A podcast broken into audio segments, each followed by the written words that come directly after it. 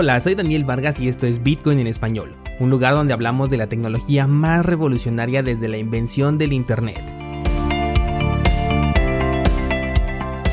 ¿Crees que estoy exagerando? Ponte cómodo y déjame ser tu guía en un camino sin retorno, el camino a la descentralización.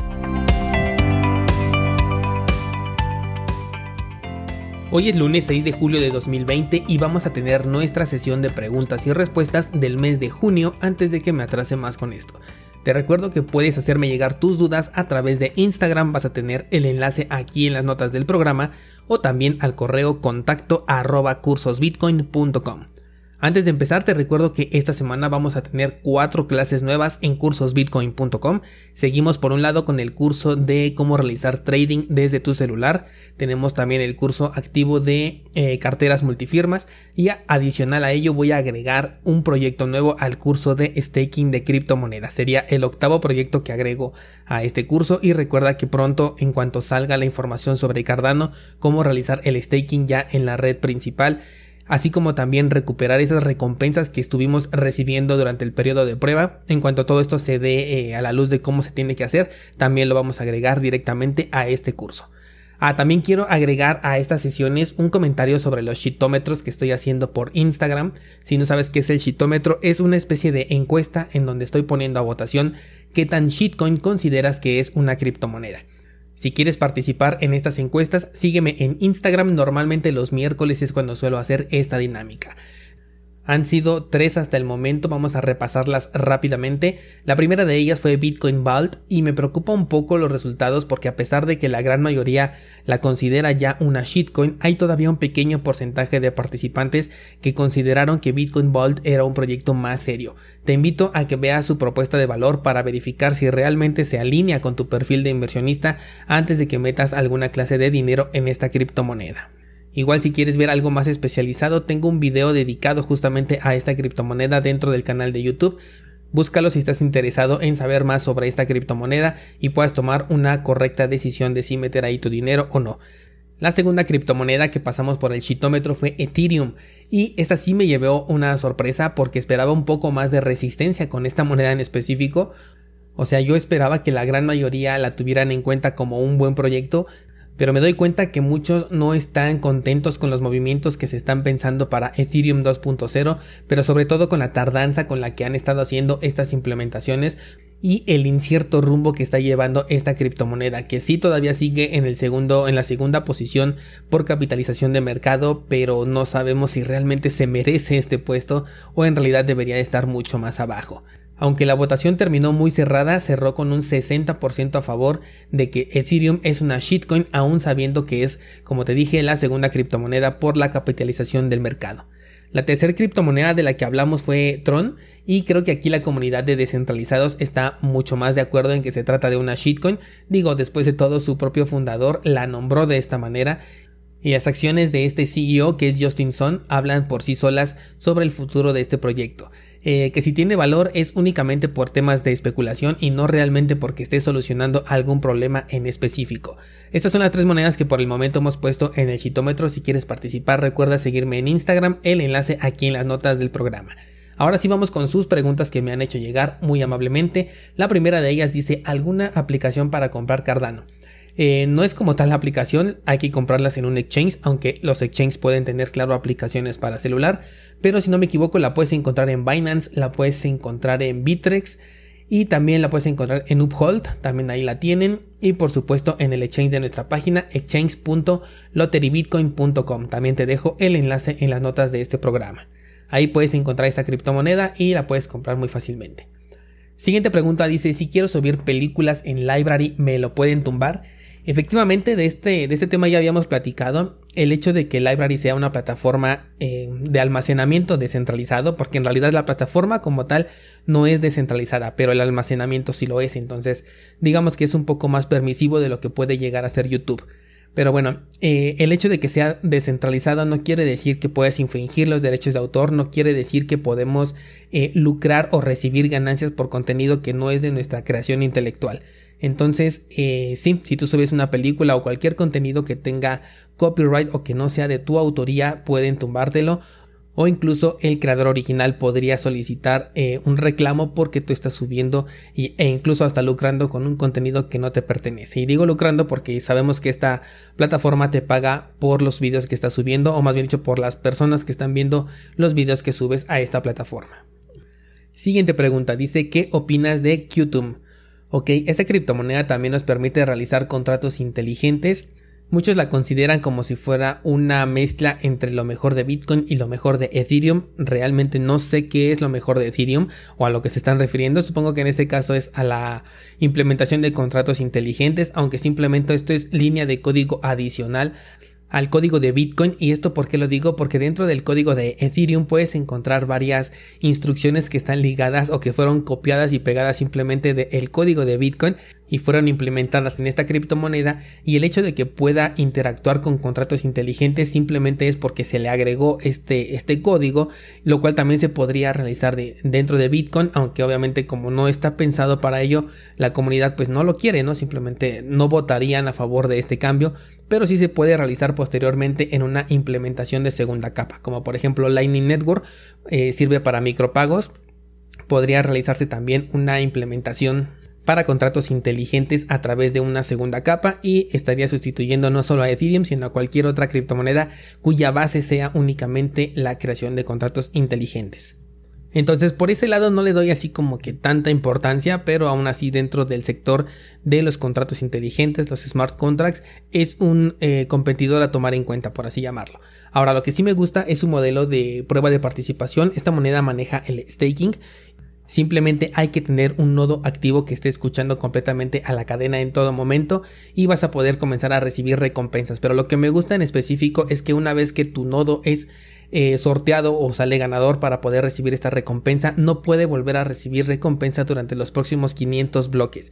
No es bastante tiempo, eh, los bloques normalmente salen cada dos minutos dentro de la red de Qtum pero me parece que es una buena oportunidad para que eh, las demás personas que están participando pues también puedan ir recibiendo diferentes recompensas y no por holdear una mayor cantidad de monedas tengas una preferencia, aunque esto también podría ser visto eh, como algo bueno para aquellos que tienen una capacidad monetaria mucho más fuerte de comprar una mayor cantidad de criptomonedas y así obtener más beneficios, a su vez ayuda a quitar ese eh, sentimiento de centralización que podría generarse para un modelo de prueba de participación en donde a mayor cantidad de monedas holdeadas, mayor oportunidad de tener recompensas. Así que para flujo de efectivo, Qtum me parece una buena opción. De manera especulativa también creo que puede llegar a apreciarse en el futuro. Y ya por proyecto en general creo que no estaría dentro de mi top 10 de criptomonedas. Siguiente pregunta dice ¿cómo hago para realizar staking con IOTA? Bueno, hasta donde yo tengo entendido, IOTA no maneja el protocolo de prueba de participación, sin embargo, lo que sí puede ser es que algunas páginas o algunos exchanges te permitan realizar una clase de staking o más bien obtener un rendimiento por holdear esta criptomoneda dentro de sus plataformas. En realidad lo desconozco, pero sería cosa de que buscaras, por ejemplo, Binance que te permite realizar una clase de staking con algunas criptomonedas que no lo tienen en su protocolo original, como por ejemplo BNB o como Tether. Estas monedas en cualquier otro lado no te dan ninguna recompensa, pero dentro de Binance sí te la dan. Ahora, eh, si lo llegas a encontrar aquí, bueno, ya sería tu decisión. Yo en lo personal no lo usaría, no lo recomiendo porque estás perdiendo la custodia de tus criptomonedas. Eh, yo sé que holdear cuando no obtienes un beneficio, bueno, pues simplemente es esperar, es especular a que el precio va a subir en algún determinado momento y siempre es mejor que aquellas monedas que te permiten obtener ganancias, aparte de que las estás holdeando, aparte de ese eh, de ese carácter especulativo, bueno, pues es mucho mejor, ¿no? Porque vas a ir incrementando tu posición. Pero en el caso de IOTA, eh, yo creo que sería más seguro quedarte solamente con la parte especulativa y no arriesgar los fondos dentro de un exchange en donde podrías llegar a perderlos. Siguiente pregunta dice, ¿qué opinas de crypto.com? Bueno, de esta plataforma, si tú ya escuchaste los episodios pasados, supongo que ya tienes mi opinión al respecto. Sabes que crypto.com no me gusta porque es un instrumento que busca traer a la banca tradicional hacia el sector de las criptomonedas y lo único que consigue o lo único que logra traerse son todos los problemas que tiene la banca tradicional, todos ellos con los que las criptomonedas no cuentan, se los trae a este terreno, le puede meter eh, centralización, le mete eh, cuestiones de bloqueo, de hecho ya vimos como la semana pasada se bloquearon estas tarjetas de crypto.com por culpa de Wirecard y lo que sucedió con esta empresa en específico. Pásate a checar los episodios pasados del lunes por si tienes duda al respecto. Además de que para poder utilizar la cartera de crypto.com necesitas eh, pasar por un proceso de Know Your Customer que es entregar tus datos personales y además verificarlos a través de documentos personales, lo cual simplemente no pienso hacer. Siguiente pregunta dice, no sé si has hablado de Chainlink, si no deberías hacerlo. Ok, Chainlink ya la he comentado, de hecho tengo dentro de cursosbitcoin.com en la sección de análisis de criptomonedas, le hice un episodio especial, me parece un proyecto interesante, es una cadena que está buscando unir eh, lo que sucede en el mundo real con lo que sucede dentro del mundo cripto. Por ejemplo, generar eh, contratos inteligentes que se ejecuten con base en los resultados de algo que suceda en la vida real. Pueden ser elecciones, puede ser eh, un evento deportivo, puede ser, por ejemplo, la entrega de Óscares, no lo sé. Cualquier cosa que suceda dentro del mundo real toma los datos de los resultados de, de, ese acontecimiento y a través de ello genera o ejecuta más bien un contrato inteligente. Las aplicaciones son muchísimas, tienen muchísimo potencial para poder ser aplicado. Lo único que no me gusta es que se basa en oráculos. Los oráculos eh, son, son, necesarios para este tipo de, implementaciones porque ellos son los que van a tomar la información que se publica con respecto al acontecimiento que se está analizando para con base en ello poder ejecutar eh, uno u otra condición del contrato inteligente. Sin embargo, siento que al ser ellos solamente los recolectores de información, nada nos garantiza que puedan hackear las páginas de donde se saque esta información y este oráculo pueda tomar un dato equivocado y a partir de ello ejecutar un contrato inteligente. Y sabemos que la, ejecución de algo, específicamente hablando de criptomonedas, es una transacción irreversible. Por lo tanto, eh, si el contrato inteligente se ejecuta pero el resultado fue alterado, pues la ejecución de este contrato eh, simplemente está mal y va a ser irreversible. Por lo tanto, habría una de las dos partes que estaría en pérdidas cuando no debería de estarlo. También es cierto que los oráculos que realicen este tipo de acciones van a ser castigados y además pueden ser vetados de por vida, aunque nada les impide abrir otro, otro oráculo con otro nombre o con otras personas que estén supuestamente involucradas y comenzar de nuevo a trabajar. Entonces mm, siento que tiene un gran punto de fallo, pero al mismo tiempo tiene mucho campo para poderse aplicar. Siguiente pregunta dice, ¿cuál es tu opinión del el futuro de Silica? Bien, esta moneda también puede ejecutar contratos inteligentes, así que la vamos a colocar al mismo nivel de Ethereum, Neo, Cardano, Tesos y todo este grupo ya de criptomonedas que están buscando resolver esto.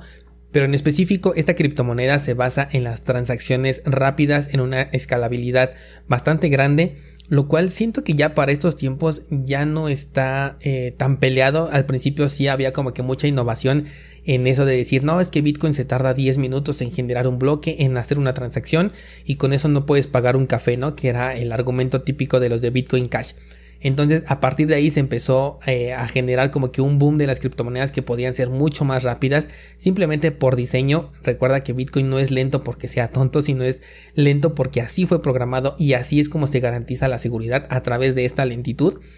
Entonces, en el caso de, de Silica, que está buscando ser una criptomoneda rápida, creo que llega ya muy tarde al mercado. Ya existen cientos, y no es que hasta miles de criptomonedas que pueden realizar exactamente lo mismo, con comisiones más bajas, con una comunidad mucho más amplia por detrás. Por ejemplo, Dogecoin, que es una moneda shitcoin, pero en realidad se maneja de manera casi instantánea, sus comisiones son ridículas.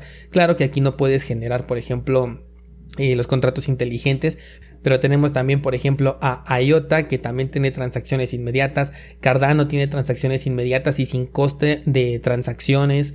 Y además es descentralizada ahora ya con la implementación de, de Shelly en Mainnet. Entonces creo que Silica tiene bastante competencia. No le veo un punto diferencial en el cual yo diga, ah, no, pues si esta moneda va a crecer por este motivo o se diferencia de todas las demás por este otro motivo.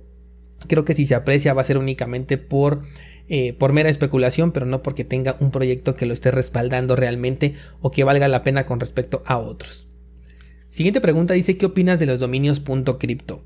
Ok, esto viene de una página que se llama Unstoppable Domains, Domains que son dominios imparables, dominios que se encuentran eh, directamente en la blockchain y que se compran una única vez. Si tú has comprado alguna vez algún dominio para una página de internet, el dominio es el nombre de la página que tú colocas, como por ejemplo www.cursosbitcoin.com, ese es mi dominio.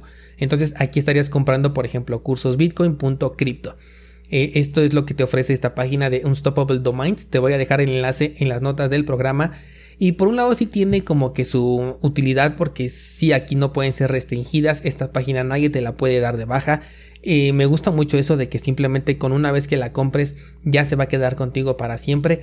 El problema es que por ejemplo em, si, si, algo te sucede, lo cual eventualmente pues va, va a ocurrir, si tú dejas este plano y compraste una página ya nadie puede tener acceso a ella, ¿no? Por ejemplo, yo he estado tras la página de danielvargas.com, que la tiene otra persona, y digamos que en el fondo tengo todavía la esperanza de que en algún momento esta persona ya no quiera utilizar ese dominio, lo deje de pagar y simplemente bueno pues puedo hacerme con él. Pero si fuera un dominio .cripto y esta persona dejase de existir, pues no habría forma de que yo me hiciera posteriormente con este dominio, al menos hasta el momento. No sé si a lo mejor después de algún periodo de inactividad la página pueda volver a tomar control de esta de este nombre de dominio y después poder revenderlo. Pero no creo porque eh, la página pierde el control en cuanto hace la venta. Tú te haces con el control de esta de esta página porque te entregan un conjunto de llaves privadas con las que tú tomas el control y se lo quitas completamente a la página de Unstoppable Domains. Ahora, por otro lado, aquí tiene una ventaja desventaja. Ventaja porque te permite recibir criptomonedas con el simple dominio. Si yo hiciera mi dominio de cursosbitcoin.crypto, la gente me puede realizar depósitos directamente hacia esta dirección cursosbitcoin.crypto en lugar de hacerlo a las direcciones que hoy en día conocemos que son un conjunto alfanumérico muy grande de números y letras, los cuales son prácticamente imposibles de aprenderse. Entonces, eh, digamos que esto lo viene a facilitar. Pero por otro lado, se presta completamente a la rastreabilidad. Todo mundo que me conozca, o al menos que conozca el podcast, sabría que el dominio cursosbitcoin.crypto le pertenece a Daniel Vargas. Todos los fondos que estén ligados a este dominio saben que están conmigo y podría de ahí hacerse todo un rastreo, un mapeo para que pudieran saber cuántas criptomonedas yo tengo en su determinado momento. Entonces digamos que generando un dominio de este, de este estilo .cripto estarías encendiendo un dispositivo de rastreo sobre ti y tus criptomonedas. Siguiente dice, ¿me podrías recomendar alguna wallet para holdear mis criptos? Esta es bastante fácil, ya te he recomendado que siempre lo hagas en una cartera en hardware, puede ser KeepKey, puede ser Ledger, puede ser Trezor. Si por ahora no piensas invertir en una cartera, aunque sí te sugiero que lo hagas ya sea ahora o eventualmente, pero a la brevedad posible, eh, puedes hacer una cartera de papel. Dentro de cursosbitcoin.com tienes un curso de cómo hacer carteras de papel. Y si ya tienes un Trezor, también tienes un curso de cómo configurar este cuando lo recibes. Eh, siguiente dice, ah ok, esta pregunta o más bien comentario lo expuse en un episodio de la cápsula Bitcoin y hablé sobre el white paper de Maker y efectivamente ahora sí ya lo leí la semana pasada y hasta se los compartí por Instagram. Y tal como me lo comenta este descentralizado en este comentario, el white paper de Maker, que es la compañía que está detrás de la criptomoneda DAI, esta stablecoin, dice así. Los usuarios del protocolo de Maker, incluidos los tenedores de DAI y de MKR, que es el token de Maker, entienden y aceptan que el software y la tecnología y los conceptos y teorías aplicables al concepto protocolo Maker aún no han sido probados y no hay garantía de que la tecnología sea ininterrumpida o bien esté libre de errores. Existe un riesgo inherente de que la tecnología pueda presentar debilidades, vulnerabilidades o errores que causen, entre otras cosas, el fallo completo del protocolo Maker o de sus componentes. Esto también te lo quería yo remarcar porque te habla de lo ineficiente que puede llegar a ser DAI para que en el mismo white paper te lo estén colocando. O sea, puede haber vulnerabilidades, puede haber errores. Te dice aquí los conceptos y las teorías aplicables al concepto no han sido probados, simplemente son una versión alfa. Yo te decía que ni siquiera es una versión beta del, desarrollo. Para mí es una versión alfa y el riesgo es bastante extremo. Con esto obviamente ellos están deslindándose de cualquier responsabilidad. De hecho te compartí una nota que también no he terminado de investigar, pero lo voy a hacer eh, el día de hoy y habla de que en el protocolo de Compound hay más DAI depositados que los DAI que han sido emitidos. O sea, imagínate, ya hay una incongruencia aquí. Se supone que el DAI solamente se puede generar cuando hay un colateral. Si yo pongo un Bitcoin, me dan el equivalente al 30% de valor de ese Bitcoin. Y esto quiere decir que el único Bitcoin circulante es ese que yo acabo de emitir. Y, ese DAI se, se elimina, se destruye cuando yo pago mi préstamo. Entonces, ¿cómo es posible que ya hay más DAI en circulación de los DAI que se han emitido? Aquí hay un gravísimo problema que se puede volver muy fuerte y como te dije, esto en cualquier momento se va a derrumbar, sin importar la fecha, no, no sé si va a ser hoy, mañana o en un año, pero va a terminar derrumbándose al mero estilo de un Jenga y este Andreas Antonopoulos te lo decía que esto va a ser como un error tipo cascada en donde todo se va a derrumbar con que uno de ellos falle. Entonces, mucho ojo con estas finanzas descentralizadas. Siguiente pregunta dice, ¿qué opinas de Binance Dex? Ok, Binance Dex es la propuesta, entre comillas, descentralizada del exchange de Binance en donde te permiten realizar operaciones peer-to-peer, o sea, entre, entre personas, pero que de descentralizado no tiene absolutamente nada. Simplemente están tomando, eh, digamos que la, estructura de un exchange que sí es descentralizado, como por ejemplo Hodl Hodl o como en su momento lo fue eh, Local Bitcoins, en donde simplemente tú pones una propuesta, si a alguien le interesa se pone en contacto contigo y ustedes ya realizan el intercambio. Por eso yo creo que le llamaron DEX pero en realidad Binance tiene toda la autoridad y ha declarado abiertamente ahí dentro de sus términos y condiciones que ellos pueden parar cualquier movimiento que se realice dentro de, Binance Dex, ya sea por una razón interna o por una razón externa, o sea que alguien le diga a Binance, ¿sabes qué? De si este usuario lo tienes en tus en tu plataforma, simplemente por favor deténle los fondos que tiene. Entonces Binance tiene toda esta autoridad y con ello le quita absolutamente todo lo de descentralizado que puede llegar a ser. Entonces, sí es una opción interesante, es una opción diferente al exchange de Binance, pero por ningún motivo es descentralizado. Últimas dos preguntas, dice, ¿qué libros me recomiendas para realizar trading? Ok, eso también ya te los he mencionado en diversas ocasiones. Número uno, tienes Trading en la Zona, un libro que me gusta mucho porque te hace comprender el trading de una manera muy diferente. Te habla de lo que son eh, las preferencias temporales, algo que te va a ayudar no solamente en tu trading, sino también en tu vida personal. De hecho, este libro te lo recomiendo, aunque no quieras realizar trading, te va a ayudar bastante.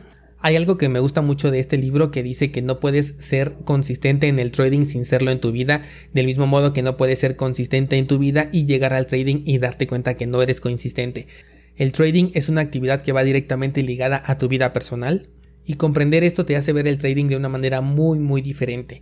El segundo libro es El método Wyckoff, este libro me encanta porque me hizo darle menos importancia a los análisis técnicos que se realizan con tacitas de café, con triángulos, con rectángulos, aunque sí todavía lo sigo utilizando, pero eh, sobre todo le doy más énfasis a lo que te enseñan en este libro, que son las zonas de acumulación y distribución y a cómo se mueve el mercado y por qué lo hace. De hecho, te viene un ejemplo que me encanta que ahí lo vas a encontrar dentro de este libro y si no lo quieres leer también en el curso básico, que de hecho es gratis, curso básico de trading en cursosbitcoin.com te hablo exactamente de este ejemplo que me gusta muchísimo para que veas cómo eh, por más que tú realices un análisis técnico que tú lo veas infalible, el, mercado puede hacer absolutamente lo que quiera. Y obviamente aquí está hablando de mercados tradicionales, este libro fue escrito hace muchos años, pero todo lo que está diciéndote ahí es ampliamente aplicable para lo que es el rubro de las criptomonedas. Y bien, última pregunta dice, eh, ¿cuáles son los exchanges descentralizados que me puedes recomendar? Bien, hace un momento te hablé justamente de Hodl Hodl. Este es un exchange descentralizado que se basa en ofertas. Tú colocas ahí una oferta, ya sea de compra o de venta, y en cuanto haya una persona interesada, se pone en contacto contigo. Eh, chatean, te va a llegar la notificación por correo electrónico y ya se van realizando las preguntas. Y bueno, si se ponen de acuerdo, pues ya ejecutan la operación. Hay muchos métodos de pago que puedes utilizar aquí. Incluso he llegado a ver quienes están trabajando con el Petro. Entonces, Creo que es una buena plataforma para realizar trading de manera descentralizada. Y también tienes el exchange de Waves, es un exchange también descentralizado. Este es mucho más parecido a una casa de cambio tradicional. Vas a tener órdenes de compra, órdenes de venta, órdenes stop, órdenes limit. Simplemente eh, lo mismo, pero aquí la mayoría de criptomonedas están emparejadas con Waves, que es la criptomoneda de este exchange. Aunque también vas a poder encontrar paridades con Ethereum y con Bitcoin. Así que me parece que es un un buen exchange descentralizado. Se llama wavesplatform.com, te voy a dejar el enlace en las notas de este programa. Y bien descentralizado, hasta aquí con las preguntas el día de hoy. Cada vez van creciendo esta sección porque me están haciendo más y más preguntas. Muchas gracias por la confianza de eh, confiarme tus preguntas. Espero que las respuestas que te doy sean satisfactorias y aquellas que se te vayan generando, no olvides en hacérmelas llegar a través de los medios que ya te conté y que vas a encontrar aquí en la descripción del video. Nos escuchamos mañana con más información sobre las noticias del mundo cripto.